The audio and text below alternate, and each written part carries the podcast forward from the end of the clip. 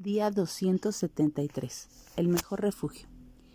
Jehová, roca mía y castillo mío y mi libertador.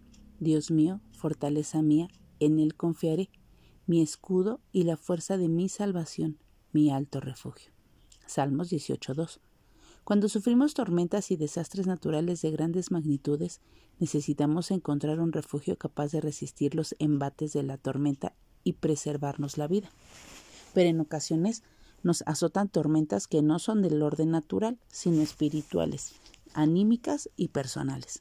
Ese tipo de tormenta a veces causa más daño que la física, porque daña nuestro espíritu, afecta nuestra moral y nos deprime. Nos desorienta y nos deja en el estado moral y espiritual que nos hace perder la, la perspectiva de nuestra existencia.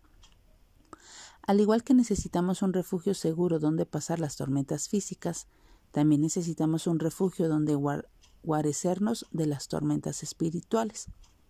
Dios es el único refugio para las tormentas personales. El salmista así lo reconoce y le aplica una serie de nombres que muestran lo que Dios significa para él.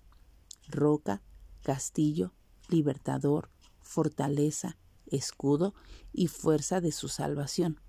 Qué hermoso. En estas palabras David expone lo que significa Jehová para él. Cada creyente debe apoderarse de esos conceptos para aplicarlos a la experiencia de su vida diaria, y cada vez que el dolor nos golpee, las tormentas nos sacudan y nos veamos angustiados, podemos encontrar la paz y el sosiego en los brazos seguros del mejor refugio.